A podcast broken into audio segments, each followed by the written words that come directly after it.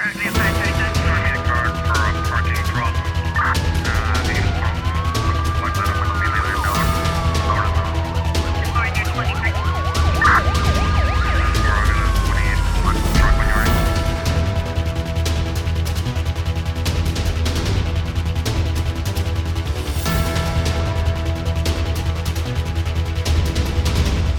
Tribunal da Comarca de Santa Catarina de Santiago decretou prisão preventiva para o homem suspeito de ter ateado fogo duas vezes no perímetro florestal da Serra Malagueta. Informação avançada na tarde desta quarta-feira pela Polícia Nacional. No passado sábado, o suposto autor uh, do incêndio de Serra Malagueta, que tinha sido detido pela Polícia Nacional e depois solto, voltou a provocar fogo no mesmo local onde terá cometido o crime que deflagrou no dia 1 de abril na Serra Malagueta e Figueira das Naus, na Ilha de Santiago obrigou a retirada de 10 famílias e destruiu mais de 840 hectares da área rural eh, e florestal. No dia seguinte, uma viatura das Forças Armadas que transportava soldados para reforçar o contingente no combate às chamas despistou-se e provocou a morte a oito militares. Um técnico do Parque Natural Serra Malagueta também morreu nas operações.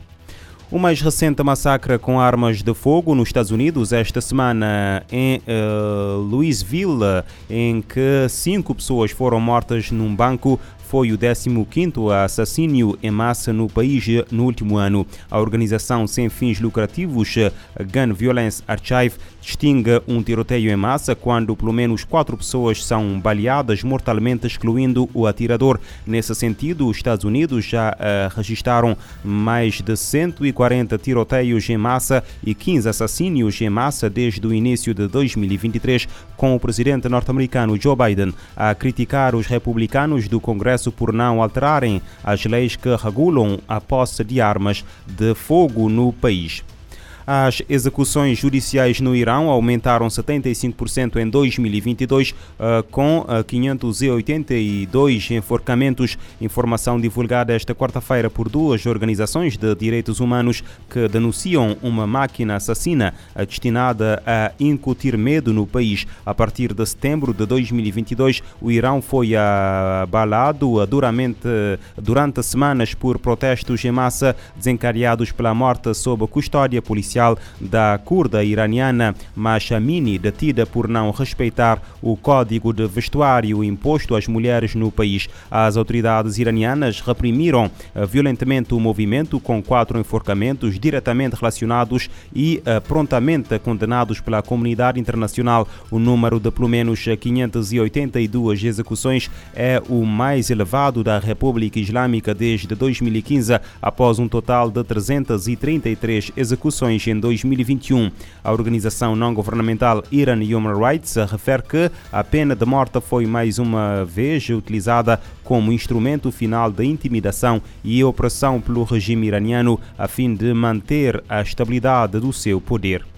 A Organização Internacional para Migrações alerta para o primeiro trimestre mais mortal no Mediterrâneo desde 2017. A OIM diz que 441 pessoas morreram na primeira na parte central do Mediterrâneo desde o início do ano. Desde 2014, mais de 20 mil migrantes já perderam a vida nessa rota.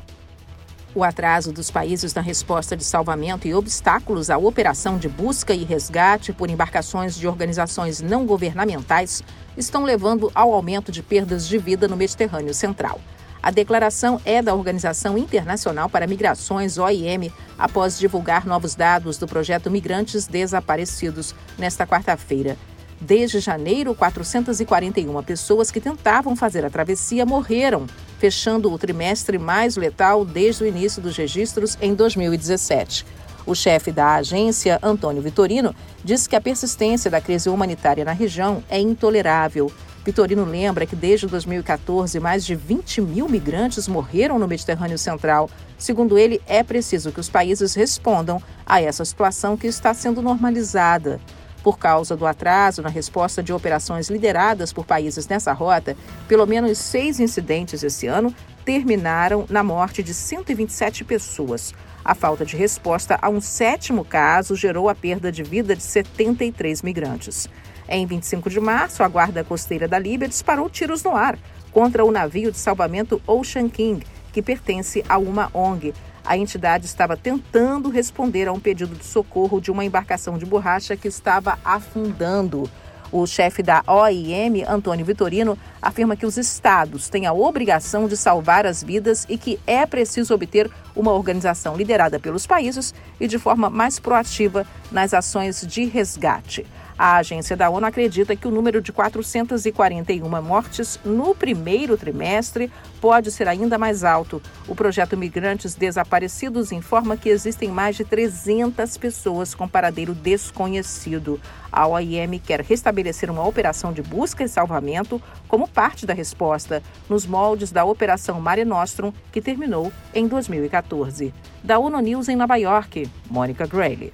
Uma outra reivindicação da OIM é para que seja criada uma ação concertada que desmantela as redes criminosas de contrabando de pessoas. A agência da ONU afirma que quem lucra com o desespero de migrantes e refugiados nesse, nessas travessias perigosas deve ser responsabilizado.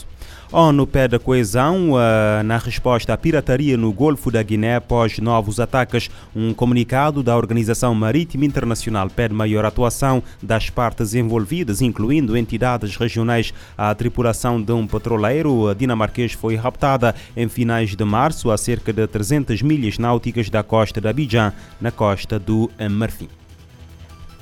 A Organização Marítima Internacional, OMI, expressa profunda preocupação com o recente sequestro de seis tripulantes do petroleiro dinamarquês MV Manjassa Reformer, a 25 de março. Agências de notícias informaram que a atividade criminosa começou pouco antes da meia-noite, horário local, na costa da República Democrática do Congo. O petroleiro teria sido localizado dias depois nas águas de São Tomé e Príncipe. O secretário-geral da OMI, Kita Klim, menciona ainda relatos de um incidente envolvendo um navio-tanque no Golfo da Guiné, de bandeira de Singapura.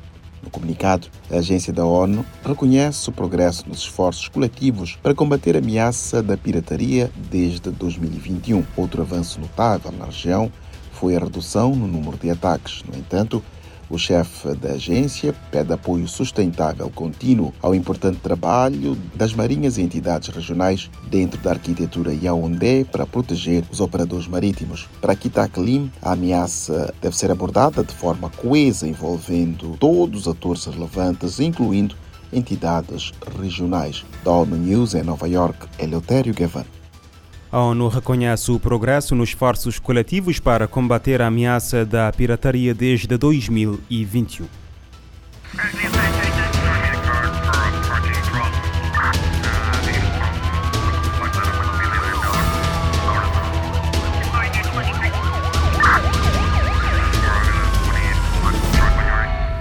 Este programa está disponível em formato podcast no Spotify e em radiomorabeza.cv.